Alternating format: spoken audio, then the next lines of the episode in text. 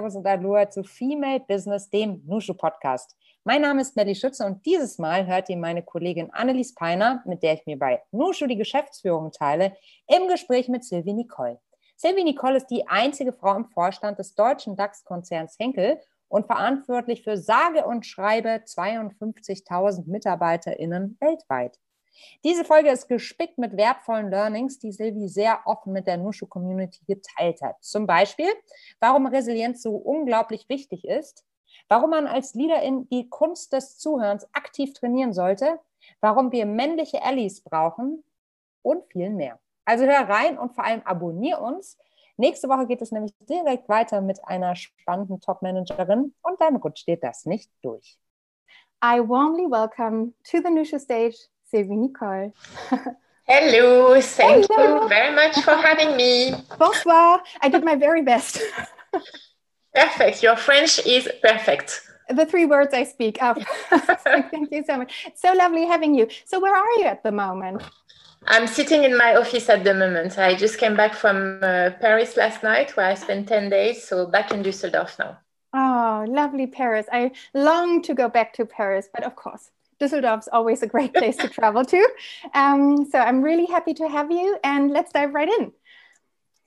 Probably um, all the Nushus are still blown away by by the introduction and um, yeah, your curriculum vitae.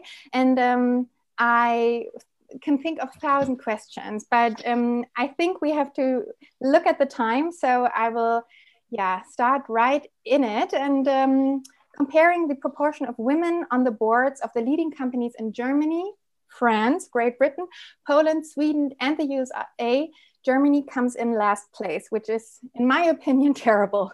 It is also the only country in the comparison where, before the end of 2020, not a single major company is led by a woman or achieves a 30% share of women on the board. And um, you, of course, are a perfect example of change.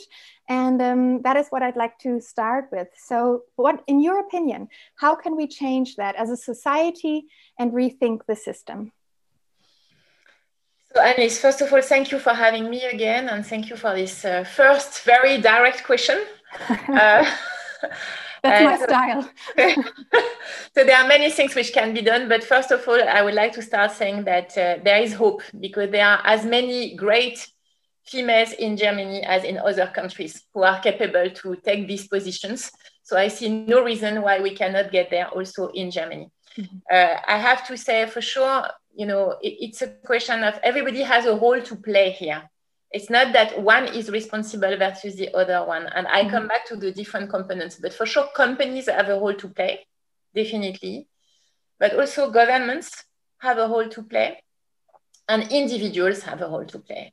So it's always a combination of different components. And maybe for Germany, I would add culture and social pressure mm-hmm. a role to play which might be different in other countries so companies we can do a lot and i'm sure you will have you know some follow-up questions on that on what we can do in companies when it comes to hr processes leadership mentoring in order to foster women in leadership position governments from my perspective it's more about infrastructure that we put in place because for sure if you want to have more women in leadership position you need to be mindful of the fact that very often still the responsibility of private life and families is a bit more on women. That's still a reality mm-hmm. today. So as long as we don't offer the right infrastructure to take care of kids, and not only the kindergarten, also what we offer after school, that will be difficult to manage. And that's why I think in Germany it's also a topic to push further. And for sure, it's also a topic of, you know, I said, you know, society and, and culture, um, what you can do, what you can role model to show others that it is possible to do differently, maybe from the previous generation, and that it can work. And finally, individuals. Yes, definitely. You know, we very often say it's on us. So we need to believe that we can do it. Uh, and we need to accept also that, you know, sometimes it comes with some trade offs you cannot necessarily have it all along your entire life. There are moments where you pick up more choices or focus here and there. But I believe, you know, it's on us to believe that it's possible, but also to help each other to get there. So a lot of different components, not one single thing which will make it possible. But I also have full hope in Germany because I see, you know, the next generation changing a lot. Mm-hmm.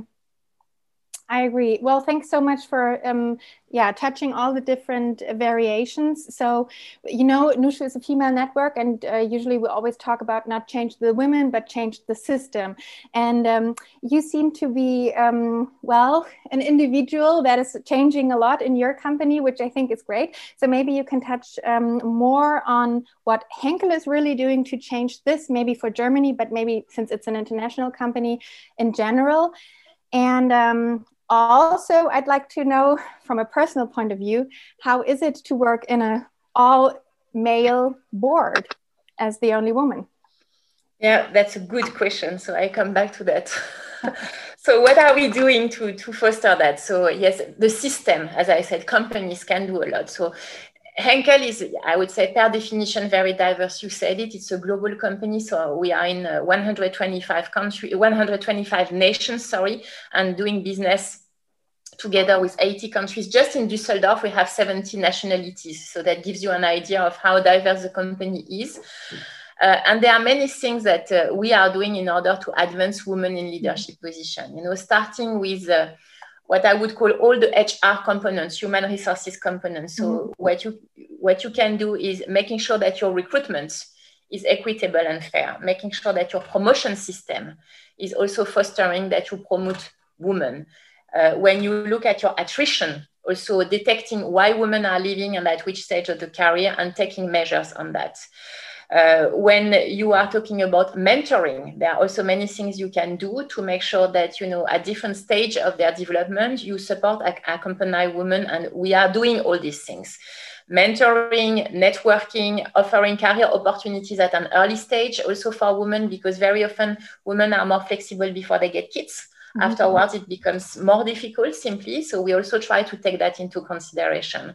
One thing you cannot put in processes, but companies are responsible to do is to be close to their employees, women or male in general, but also to listen to the needs and to feasibility at different stages of their lives.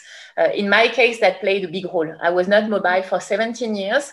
My bosses were always extremely, let's say, understanding and uh, took care to develop me in my home country to give me different opportunities. And the day I was mobile, uh, when my kids were, I would say, strong enough to move, then I said, "Hey guys, I'm mobile. What can you do for me?" And then in that at that moment, they also listened to what I wanted to do and took the opportunity. So being close to your employees and understanding how they can connect their private life with their professional mm-hmm. life, I think is on companies' responsibility. And for sure, you can also do a lot when it comes to monitoring. You know, diversity, like many topics, you can have KPIs and you can make them transparent. And by that, you can show where it's working and where it's not working mm-hmm. in the company. And we do that. We monitor how many women we have in the different positions, like how many emerging profiles we have. So, what we can legally monitor, we monitor, we make transparent, and we make our leaders accountable for their results. Mm-hmm. So, I think that's on company. Now, on your on your question, so it's a very good one because you know. Being the only female in the board would be like being maybe the only American in a group of, you know, six French people at the end of the day, it's always about, you know, what does it, how does it feel to be the only one? You know, how does it feel to be the one who is and feels different? Mm-hmm. Sometimes it feels good because sometimes you really have the feeling you bring something different to the party. You know, you come with a different angle and you see things mm-hmm. that maybe the other ones do not see. Yeah, mm-hmm. new perspective, different way of seeing the topics, of talking about them. Sometimes it feels lonely Mm-hmm. Because sometimes it would be good to be two, it would be good to be three. It would be good to have more people who see the things with the same perspective as me. So, how to compensate that until I have another female colleague?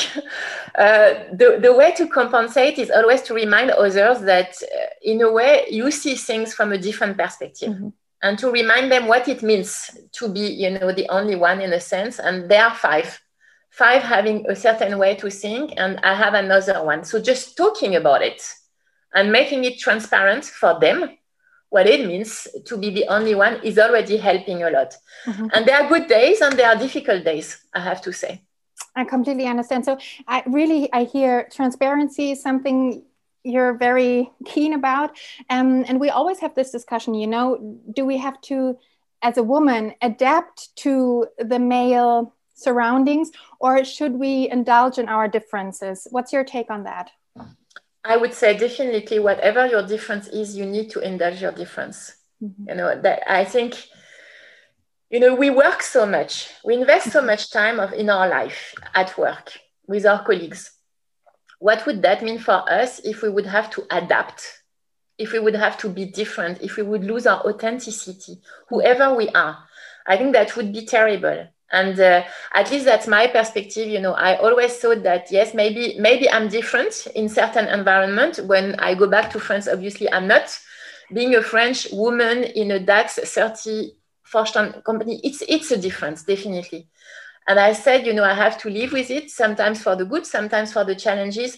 But for me there is no way to give up this difference. I like it you yes. know I, I can live with it. And i encourage all of us if we are talking about gender, if we are talking about sexual orientation, if we are talking about religion, to cultivate our difference, that's what is making the richness of a company like the richness of a society. So, no way to give up on your difference. Perfect.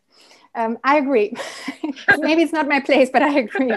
Um, so I read an interview with you, and you said we want to lead less hierarchy driven and involve all employees instead. So let's talk about your leadership style for a moment. Um, how do you implement this in the working environment? Um, the less hierarchy driven and employee involving aspect of leadership. You know, we have introduced uh, in 2009 four new leadership commitments, which we mm-hmm. said, you know, these are the way we want people to, to behave in the company. These are the no compromise in a way. Mm-hmm. One is, you know, we act as entrepreneur. One is we collaborate as strong team, just to give you two examples. We say on these four commitments, we want all employees to really be there and to feel accountable for it. And it's independent on your hierarchical level because we believe everybody has a responsibility in a way to lead, starting with himself or herself. And therefore, we say that is valid for everybody. The fact that we have certain behavior expectations which are valid for everybody is already kind of, you know, allowing to have less barriers mm-hmm. between hierarchy. Uh, that's introducing a kind of common language on leadership inclusion and diversity, for example, is not only the responsibility of the big bosses, it's the mm-hmm. responsibility of all of us. We can all contribute.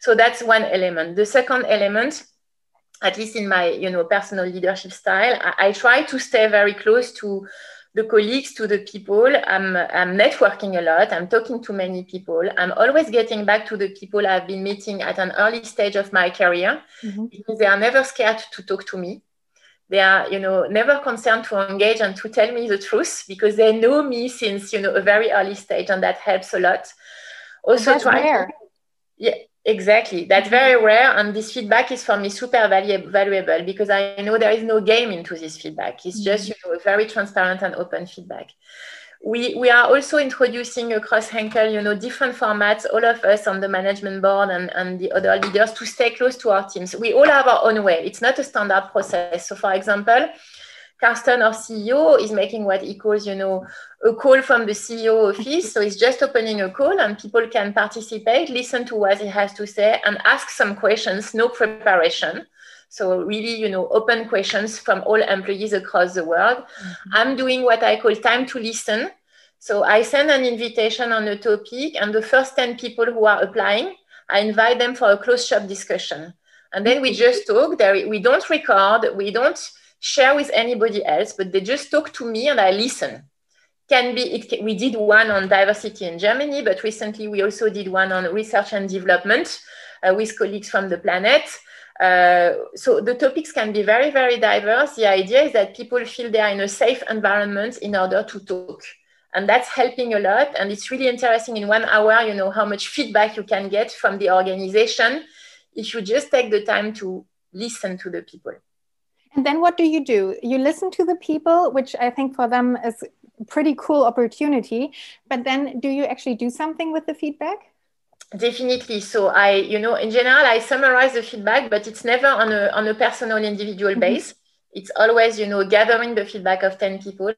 And there I share with the teams who are in charge. Example on R&D, you know, one clear feedback was that people are spending too much time in reporting and processes, which prevent them from spending time on what they like, which is innovating and mm-hmm. creating.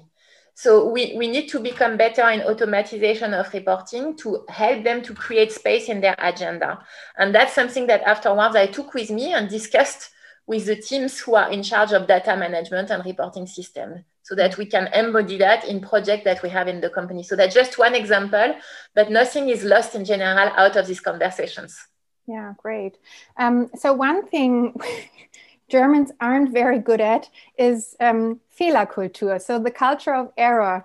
It's uh, discussed widely, but um, what's your take on that? And how do you, yeah, how do you see the culture of error? And um, maybe you also have a take on how the Germans react to that. I, it's it's an interesting question. I I have hard time to say are the Germans not that good at this culture of error or are, is it different from the French ones?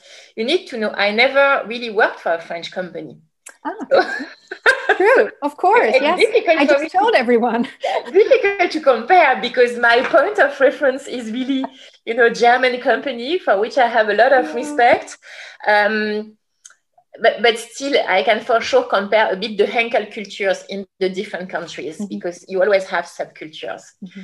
Um, I think there is a there is really a concern about quality and perfection in Germany. You know, it has to be right, really. And when we communicate as well, we like to talk about the successes, what we did right, and it's more difficult. It's less in the DNA mm-hmm. to talk about what went south and what did not work. And that's why I have to say I, have a lot of respect for you know what uh, Merkel did in the course of the crisis when she came and said, "Hey, I made a mistake." I'm sorry. Yes. Wow. Mm-hmm that was really amazing. And I think I was not the only one to be taken by surprise. Uh, and you know, it says at the end the importance of role modeling something. If you believe that, you know, to help your people, to cultivate a bit uh, a culture of, you know, taking risk, being entrepreneur, uh, you need to allow them also to make mistakes. It starts with you. It starts with you as you know a, a, board member saying, okay, guys, in that case, I think I did not do it right. Uh, I had the wrong impression, or I did not achieve what I wanted to achieve. And if you share it on an open basis with your teams, obviously they will do the same. You cannot expect from you know everybody to do it if the top management of the company is doing it. So we try to practice more and more. Uh, we have the, the so-called you know sharing worst practices and not ah, only best practices yes. uh, or worst experience and what we learned out of it. Uh, we, we really, you know, foster the spirit of, you know, taking risk, sharing also the mistakes in the course of taking risk. But that is that is a journey, and that, that is, you know, fighting against uh, the DNA a bit of what we are. And I think we are not the only company. Big companies like us have not been cultivating always this sense of you know mistakes learnings and so on mm-hmm. and uh, and we are really at henkel at least that's part of our cultural transformation we are really trying to encourage more people not to make mistakes but to share their learnings out of the potential mistakes without blaming you know? Yeah. Well i love that you're always talking about accountability. So that's exactly what you were saying you know when angela merkel stood up and said i am accountable for this um, that is i think exactly what you're leading by example so. Exactly, exactly. So, uh, you just said that I think over 85% um, of the Henkel employees live and work outside of Germany. And um, how do you bring different mindsets, backgrounds, and ways of working together? And um, what are maybe challenges also that you've faced so far? Yeah, I think so. First of all, we have um, you know, in all organizations, we have global organizations. So in my team, for example, I have representatives of all regions and they are local representatives. So which means, you know, in Dubai, I have an Egyptian uh, responsible in the US, somebody from US, Latam, somebody from Venezuela, etc. So that helps a lot uh, to bring the insights of the different regions and countries. Mm-hmm. And then I would say the first thing is that there are always certain blocks if you want to work together that you have to respect in a sense. I was talking about the leadership commitments, the behaviors we expect from everybody. That is the fundament, mm-hmm. you know, and uh, where, wherever you are in the company, that is the same. The expectation is the same for all countries, all regions. Uh, I could take another example. You know, we have the way we evaluate talents the way we do recruitments, we try really to have a common approach in order to bring a certain consistency. But mm-hmm. afterwards, we also make sure that each and every organization has enough air to breathe and to respect, you know, respective culture. Uh, because for sure, we don't want to have clones everywhere. We mm-hmm. also want to have, you know, people in the regions, in the country yeah. who are reflecting mm-hmm. the consumers, the people, the future employees. So we are not, yeah, we are not creating clones. We are creating teams who are collaborating together based on common values, belief, a common purpose, mission for the company, but while encouraging to respect the cultural differences of our colleagues. Mm-hmm. To share with you an example, even diversity is not understood the same way in all regions. Mm-hmm. You might know that what is important for Germany at the moment is not necessarily what is important for US uh, or what is important for the colleagues in Dubai. And mm-hmm. that's where also respect starts, not trying to be placative with one definition which would fit for everybody. Right. I would like to um, touch on one more subject that we discussed um, at Anushu Brekkie last week, and we talked about age diversity. And I think this is an area that, um, well, a lot of people forget when they talk about diversity. And um, I read that you at Henkel have something called reverse mentoring. And um, I think this could be mind blowing for some of us uh, watching right now because that's something that's simply not done at a lot of places. So maybe you can tell us a little bit more about that. Yeah, the idea is was born, I think, uh, especially you know with digital uh, emerging because here we realize obviously that you know the more senior people would have a lot to learn from the more junior ones, obviously, uh, and it's nothing that you can really catch up in a training it's more, you know, having somebody who has enough patience uh, and understanding to explain you a certain number of things that you will not find in a book and so on. So that's where we started with this reverse mentoring, where we say, okay, there is something here that we can catch, and then we have been increasing it also to you know other other departments or other functions. So the idea is simply that on some topics we believe that the younger generations can help the more senior generation, and digital is one. But on other topics, it's the other way around. And we've seen in some expert jobs, especially, that you know sometimes we have people who are getting closer to retirement age, but we do not necessarily have you know people to replace them who are ready. And therefore, we sometimes use the last years of the career of our senior colleagues mm-hmm. to have them training the successors and helping them to onboard in complex and expert jobs. So it's really in both directions where we identify that the, the two can complement each other. And it's pretty appreciated by the teams in both directions, I would say. Makes sense. I hope more companies will take that as an example. Um, Speaking of the younger generation, I think it's common knowledge that you are married and have three sons. Um, so, how does that work for you? No, that's not the question. Um, the question is um, what do you learn from your sons or from being a mother um, in regards of leadership? Yes, I, I learned a lot, I have to say, and I can tell you it becomes more and more challenging. So, my sons are 20, 17, and close to 15 now so they are getting closer to uh, being uh, you know young adults. Mm-hmm.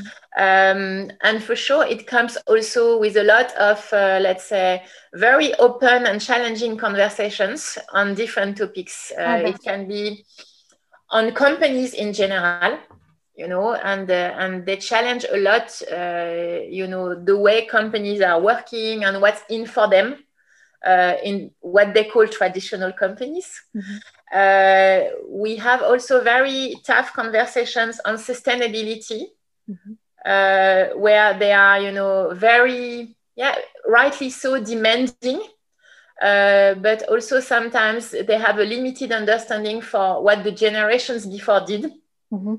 And uh, they are not ready to accept a lot of explanations, but they rather want to see fast actions. So it sounds that, like they hold you accountable yes that's that's also clearly you know fostering motivation but accountability also from my side you know. They, they make me feel that i'm really responsible for you know the next years of my career because i'm also responsible for sustainability at henkel. I really have to change things. You know it's it's more than talking about the fact that mm-hmm. it's important. It's about changing things. So they are challenging and encouraging Um, they are okay on digital. They challenge me every day. Like they always make me feel like I'm completely outdated. So that keeps me up to speed. I have to say. Um, but but for me, what is probably because now I talk about all the challenging pieces. What is very encouraging, I have to say, is that um, they are super strong ambassadors of diversity. They are, you know, very open-minded uh, they are, I think the fact that we moved from one country to another really helps them to open up and to be more understanding for differences in general. Mm-hmm. We have a different family model. Also, as you know, my husband stopped working to support me, whereas he was a successful businessman. So that's also a very clear choice, mm-hmm. which they understand and support and defend, even when sometimes they are a bit, you know, under pressure and that gives me a lot of hope because i think you know there are only three but they probably spread the news. And you know we need more of that. We need and you also, both are you know, perfect role models for the three boys to be honest. I mean exactly. they see a model that probably with you know within their group of peers they don't see that much. No they don't see it too much and they don't have a clear definition of you know how a perfect family should look like. My mother was you know not working Mm-hmm. I'm working like crazy. My husband stopped working. So for them, it's kind of everything is possible, you know, it's just about your own choice and what makes you happy. And I think if you if you manage to transfer that to your kids, it's really great. It's about what makes you happy in the end. It's not about what others are doing. Yeah, exactly. So thank you so much for this personal um, take on everything. Um, yeah, let me think you so we first of all have a lot of moms within Nushus. So i think you just gave them um, some brilliant ideas to think about how they can maybe manage um, their point of view. And i think it's a lot about communicating with your partner or husband. Um, maybe have a tip also on that because whenever i talk about that with Nushus they usually say well but with you know in my relationship it's just not like that. My husband would never leave his job but maybe she's expected to do so. So, do you have a tip for that? Yeah, I would say you know the your husband leaving his job it's maybe a bit extreme, and uh, and it was not always the case in our in our situation. My husband and me we've been working you know both of us for many years side by side, and we had the three kids already. But for sure, my no compromise was on the fact that you know I needed some support. At the end of the day, you know, both of us were working. We had three small kids. Uh, it was impossible for me to manage on my own. So he had to help me, and he always committed to that. But we, I also asked for help in some moments of my life, my career, where it was becoming difficult. So my my my parents helped us, obviously also um, at different stages, you know, some friends. Uh, I had, for example, when we were in Germany after three years, I had a niece of my husband who came at home and has been living with us for one year to make it easier. So I always found a way to ask for help. Mm-hmm. in order to make the model work. Yeah. So I think my, my first advice is uh, don't hesitate to ask for help and to create also, you know, so, some you know network around you can support you and help you when you need it. It's not a shame if you are working and you have kids to ask for help. Frankly speaking, it's just normal. Yes. And it's the same in the job. You know, if you see at a certain moment it's too much, it's not working, and and you cannot cope with everything, I think you also have to raise your hand and say, okay, at this moment it's not working exactly as I thought. It happened to me as well. When I was sales director, I was overwhelmed. It was too difficult I had the feeling I was doing everything wrong. I went to my boss and I told him, I'm doing everything wrong. I'm a bad mom. I'm a bad wife. I'm a bad sales director. I want to stop working. I was super under pressure. And this, this guy, yeah, this guy told me, okay, relax, breathe a bit. Let's, you know, reflect. I will give you a coach. You will talk with this guy. I'm not in. And when you have done that, we talk again. And this guy, this coach helped me to sort myself out and say, hey, no, it's not what you want. Now it's a bit piling up, but probably we can sort out, we can help you, mm-hmm. and then you will get back on track because you don't really want to go home. That's not what is in the depths of your heart. And for some, it might be true, for you, it's not. Mm-hmm. So that was also another form of help. So my my advice is really don't hesitate to ask for help around you privately and at work. Because frankly speaking, if you are doing everything at the same time, it's not a shame to ask for help. Everybody deserves it definitely. Thanks so, so much. I think everyone needed to hear this. Um, so, since I can already see that there are so many questions from the Nushus, um, I would like to finish the first part of our questionnaire with uh, one of the most popular questions in our Nushu podcast. And that is the last question uh, from my side Are you a feminist?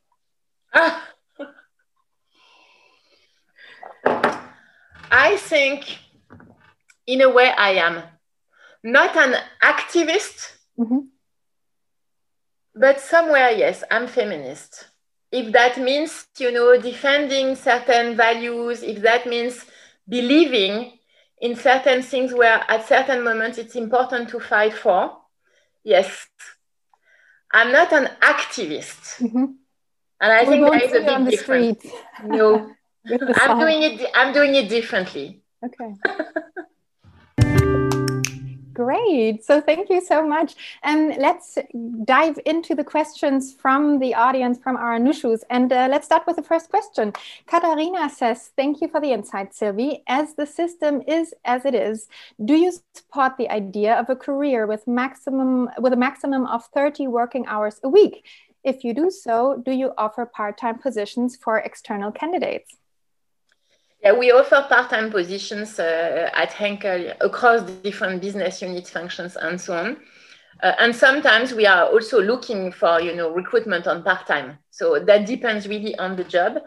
Um, I, I really believe that it's important to also say that it's not always possible. In some jobs, it might be that it's not working, you know, because you have a super big team, and then in that case, you have so much time you need to invest already, for example, with your direct reports, that it makes it very difficult to work on a limited period of time. But in other jobs, it can work. And even in leadership positions, uh, I have in my team some leaders working 80%, not 100%, in very high positions. So Perfect. We love role models like that. So Annika asks, Hi Sylvie, thank you for giving us a great insight. So everyone is so excited. Um, my question is, how do you manage to listen to the needs of the women? Is it part of your leadership qualification to make managers capable of listening? And what is your best practice tip here? I think in general, I have to say we are pretty helped by the fact that we have a lot of touch points with the employees where we exchange on feedback, on questions, on you know media feedback and assessments and potential discussions. So there are many moments probably the employees would tell you ah, it's too many because hr is taking us a lot of time but at least there are multiple moments where it's possible to have an exchange uh, but besides it, I also need to be transparent. Sometimes, if you happen not having the right boss, mm-hmm. you know, it's still a question of person. It's still a question of humans, and some are, you know, better in listening than others. Then, and that's where probably also HR has a role to play, which is making sure that everybody is heard and everybody can raise the voice. And besides that, we also have some means, as I was saying, we have different moments where we have I don't know, Q&As, Yammer discussions, mm-hmm. time to listen sessions. On the diversity day, we had a big panel. Uh, so we have different opportunities to capture. We have the Rise Network, which was created by two young talents out uh, of Hamburg, who is gathering now for each station 100 people together when they can share their needs, their concerns, and so on. So we try as much as possible to do it on, on a country base because, as said, the needs and the questionings might be very, very different from one country to another. I always say it's not only an HR responsibility. And I make that also very, very clear uh, for my, you know, with my business colleagues. Mm-hmm. Uh, we share this responsibility between HR and leaders. If you if you make that only an HR responsibility, you cannot succeed. It's important that all leaders feel accountable to listen and to take actions.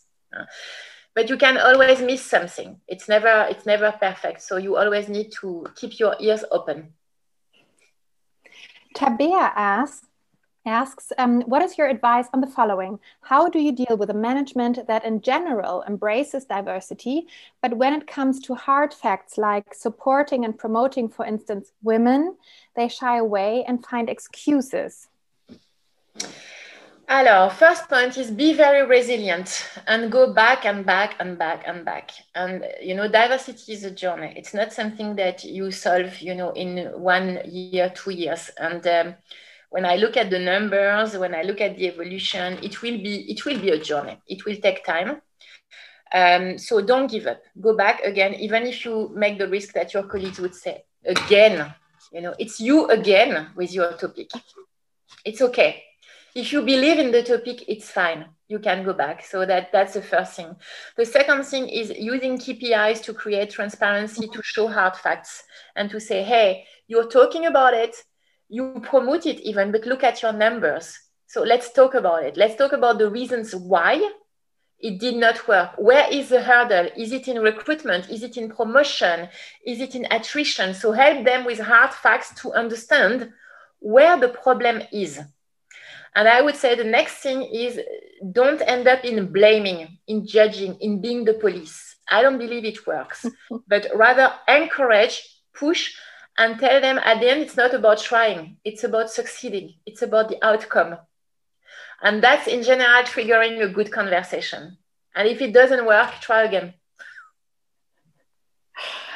Andrea says, Thank you so much for being a role model. And I agree. Um, can you elaborate on how Henkel deals with the gender pay gap?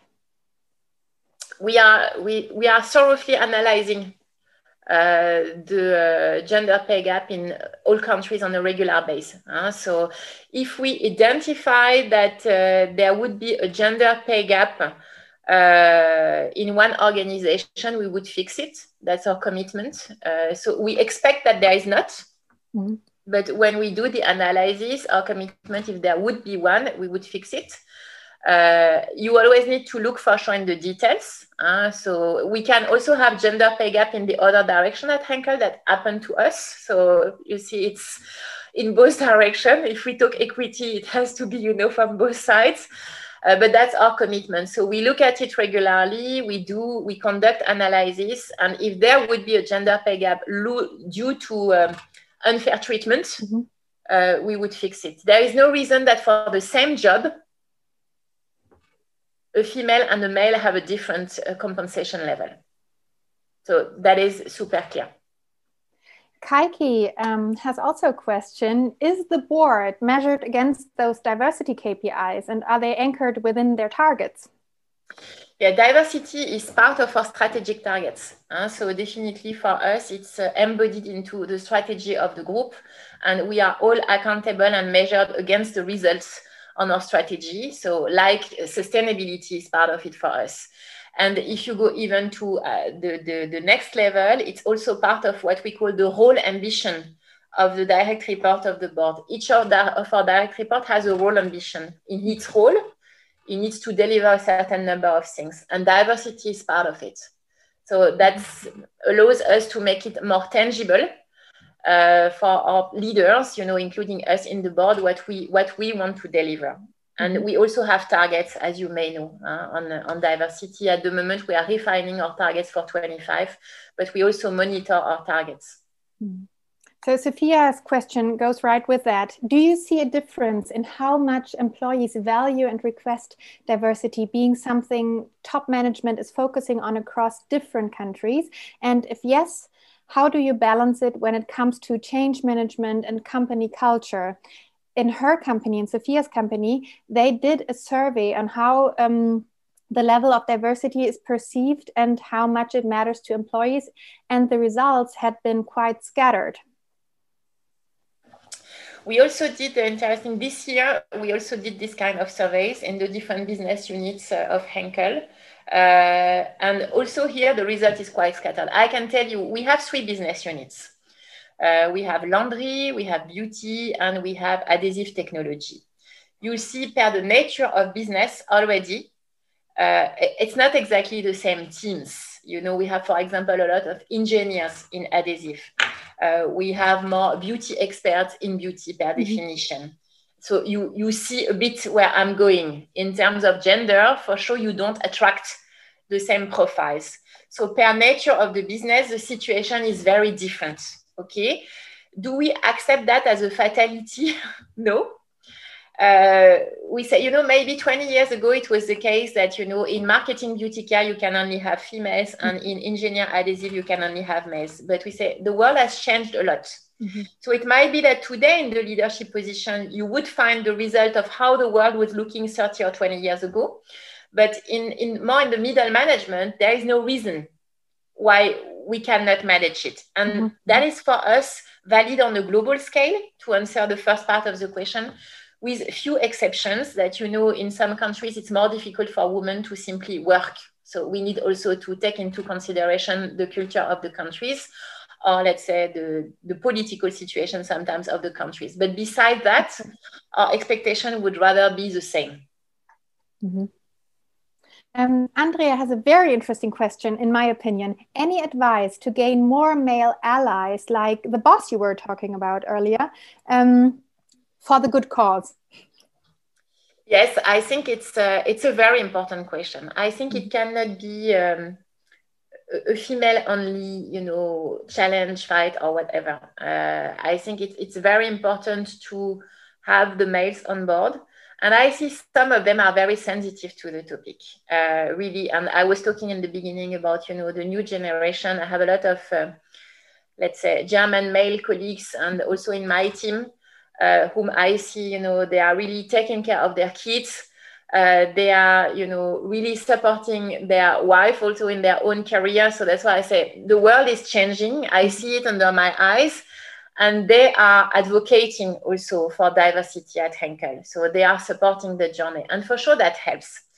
That helps the woman, but that helps also other males. Yeah who are not necessarily supporting, understanding, or advocating. Because when other males start to talk about the topic, it resonates differently. Mm-hmm. And, and that's where I think we need to play that card, definitely. So the advocates, they need to be captured and to support us also sometimes to address their male colleagues who have less understanding or who see less the struggle sometimes of females in companies. And we are definitely doing that, and, and we see that it's really helping. So, Maria also has an interesting question. Did you plan to become a member of the board when you started your career at Henkel? No, I did not. I did not. I had really no idea. At first, I didn't plan to come to Germany. I have to tell you. I wonder why. So it was. It it's was not part of nice the plan.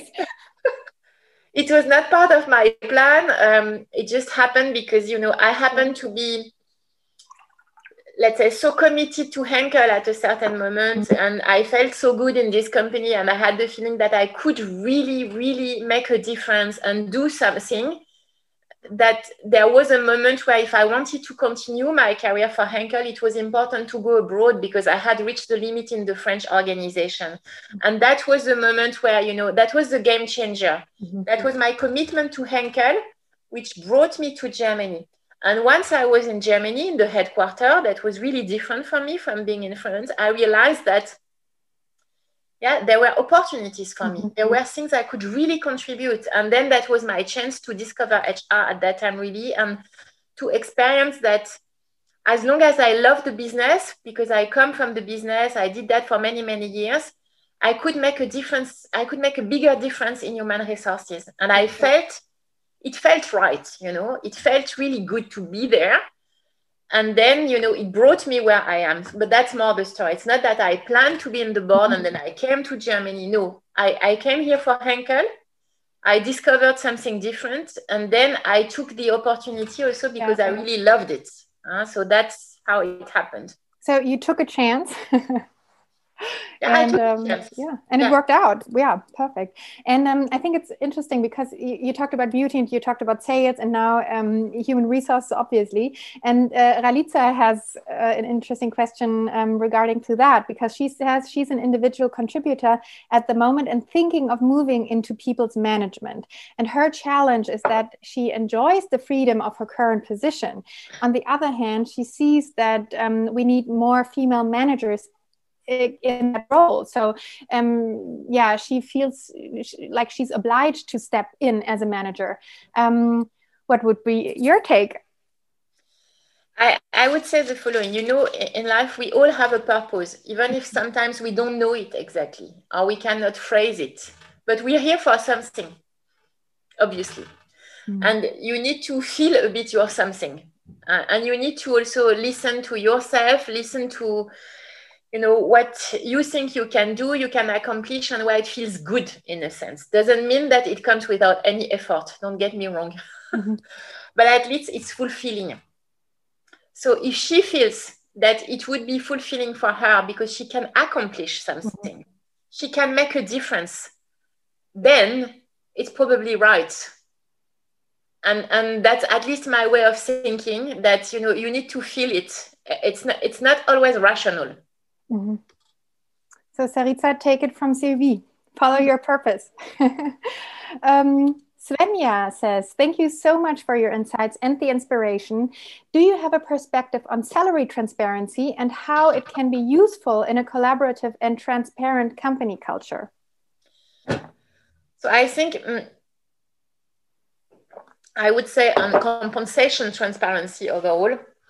Yes, I think uh, at least at Henkel, I, I believe we are pretty transparent uh, in comparison to many other companies. We have a very, you know, German, well-established process. Uh-huh. we are very clear on the different uh, hierarchical level, jobs, and so on, and. Um, and, and that is pretty transparent. We have salary bands, we have you know short-term incentive, long-term incentive, which are also uh, quite transparent, I would say, for, for, for the, the leaders and for the HR community.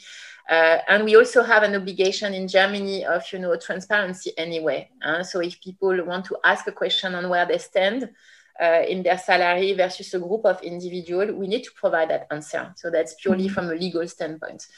Um, so I think, you know, it's not okay to disclose individual compensation because you know it's part of in a way individual privacy and so on. So i would never tell you we need to be fully transparent and you know to put apart from board members that's a different discussion it's an obligation to put the salary of each and everybody you know on the on the wall.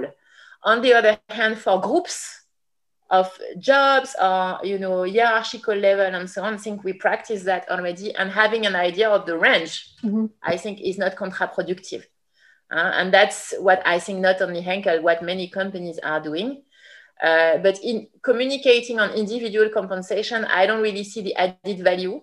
I think it can rather create assumptions, interpretations, and a, a big waste of energy versus other topics. So I would never go there.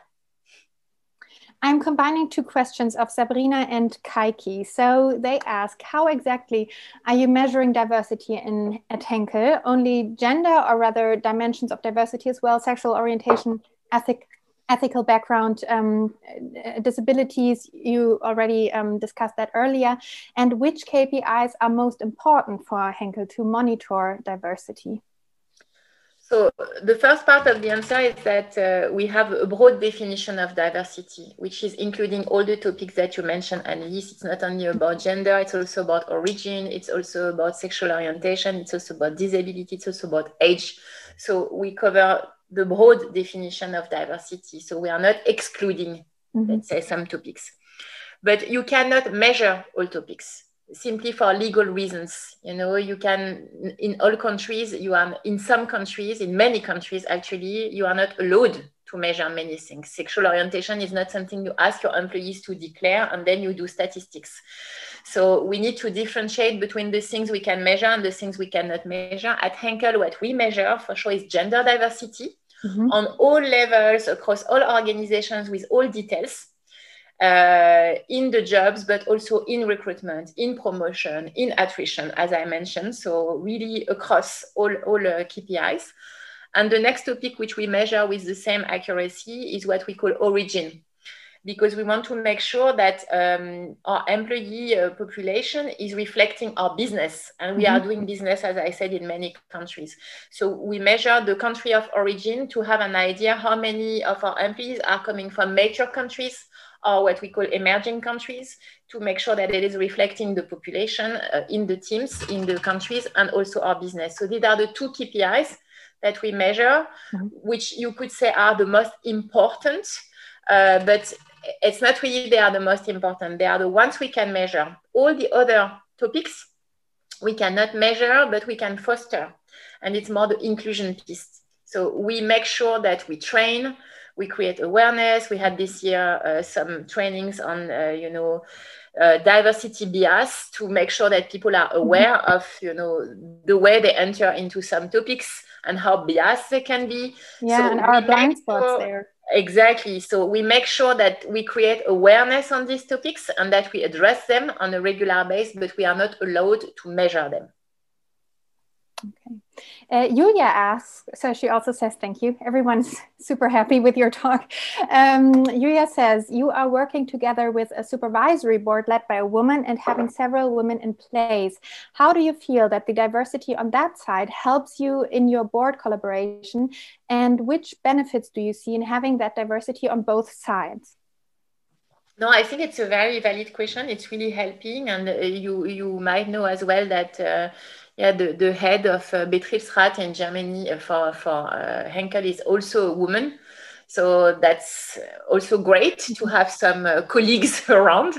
uh, and for sure, the fact that uh, we have uh, Simone Bagel-Trah leading the supervisory board is of help for me, definitely.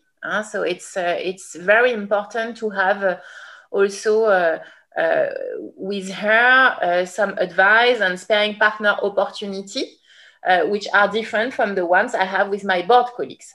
So that is to answer the question very straightforward. That is definitely helping to have this diversity uh, mm-hmm. in the supervisory board of Henkel.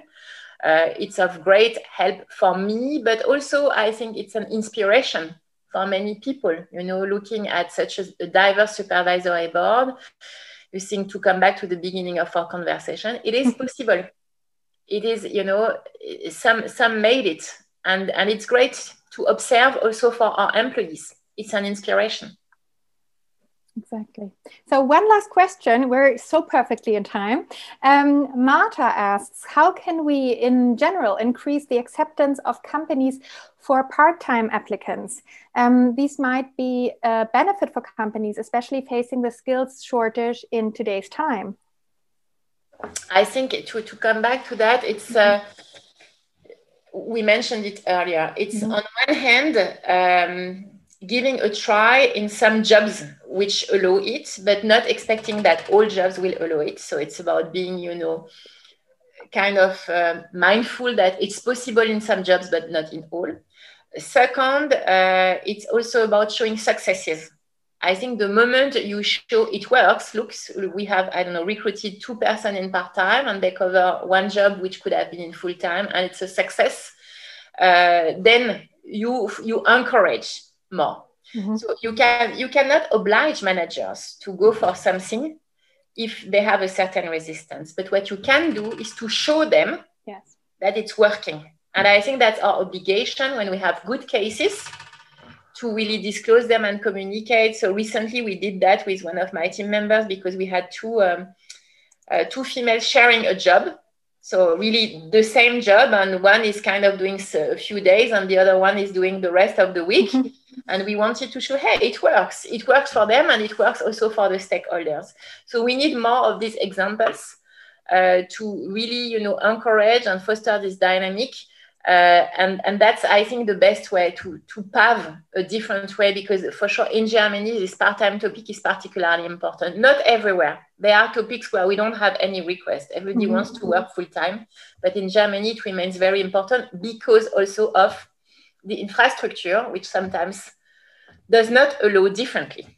Yeah, and which we also need the politics for and um, where we are all working on changing the system. Exactly, exactly. So, thank you so much for your time. I really loved having you. I would, you know, love to continue talking to you. So maybe if you ever want to, you know, come back to Nushu, please feel free. We'd also come to Düsseldorf or Paris. Let's, you know, let's just stay in touch. Um, we learned a lot about um, transparency. Um, you talked about accountability, responsibility, also networking, of course, which we at Nushu also think is super important. Um, you talked about communication and showing role models and best practice examples. And um, yeah, let's all stay resilient is something I'm taking from this. So thank you so much. Merci bien. Um, au revoir. Vielen Dank. That was a pleasure for me. Thank you for having me again. I'm sorry that I could not see all of you, but I could just imagine you while looking at the questions on the chat. So I saw it was very, very active. So thank you very much. It was a real pleasure. And thank you so much. Wir haben heute von Sylvie erfahren, wie Inclusive Leadership aus ihrer Sicht funktionieren kann. Und damit das Ganze sofort anwendbar für dich, haben wir uns eine kleine Challenge als Reflexion für dich äh, ausgedacht und vorbereitet. Und die geht so. Stelle dir die Frage, wo du intern immer wieder an kulturelle Widerstände stößt. Reflektiere für dich, ob du das Thema aus deiner Sicht wirklich benannt und adressiert hast. Und wenn du zu einem Resultat gekommen bist, handle danach.